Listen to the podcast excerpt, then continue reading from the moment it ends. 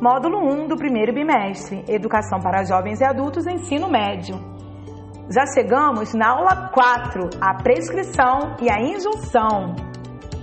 Oi, gente, eu sou a professora Débora Freitas, de língua portuguesa, e hoje nós estudaremos, aprofundaremos um pouco mais sobre os tipos de texto, ok?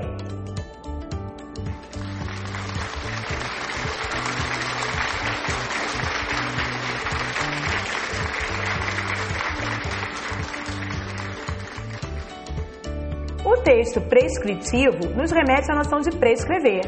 Ele é responsável pela manifestação e explicitação de regras, normas, instruções, orientações, cujas instruções são inquestionáveis. Exemplos de textos prescritivos: instruções manifestadas nos editais de concursos públicos, regras de trânsito, cláusulas de um contrato, regras gramaticais, Já o texto injuntivo, de semelhante finalidade, porque também dá instruções, exprime uma ordem ao interlocutor, a fim de que ele execute ou não uma ação. Ele indica o procedimento para realizar algo, por exemplo, uma receita culinária, uma receita de bolo, bula de remédio, manual de instruções. O texto prescritivo, assim como a narração, a descrição e a dissertação, é considerado um tipo de, de texto. Fornecemos informações e temos contato com textos prescritivos quando somos condutores de um processo ou temos de seguir ordens ou orientações, como por exemplo quando damos ordens, quer no ambiente familiar, quer no trabalho, quando orientamos o que as pessoas devem fazer em uma sequência. Exemplo, primeiro faça isso, depois realize tal ação, enfim, quando vamos ao médico e ele nos dá uma receita de como tratar nossos sintomas. No dia a dia, a prescrição é muito frequente. Prescrever se relaciona com ordenar, instruir, determinar regras, fixar limites.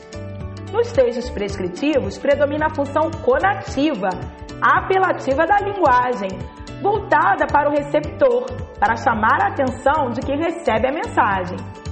E eles visam tentar convencer ou persuadir quem ouve a obedecer a uma vontade, a fazer ou não, a, a, ou não fazer algo, seja ordenando ou pedindo gentilmente. Os textos prescritivos são, portanto, aqueles que trazem informação sobre como realizar ações. Estrutura dos textos prescritivos.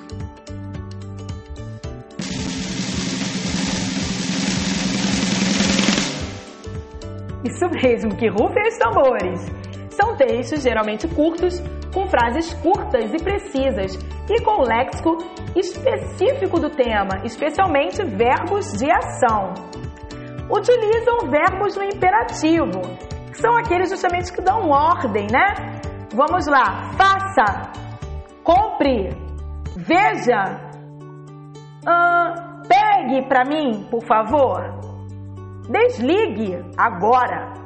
Ou no infinitivo, quando há a indicação de passos. Então, por exemplo, mexer até engrossar o chocolate. Então, mexer. Uh, bater a massa até ficar levemente airada. Hum. Possuem expressões temporais para ordenar a sequência de ações ou formas de ordenação e esquematização, como a numeração de passos a serem seguidos, roteiros. Utilizam imagens, gráficos e ilustrações como complemento da informação textual. Então ficamos por aqui. Até breve!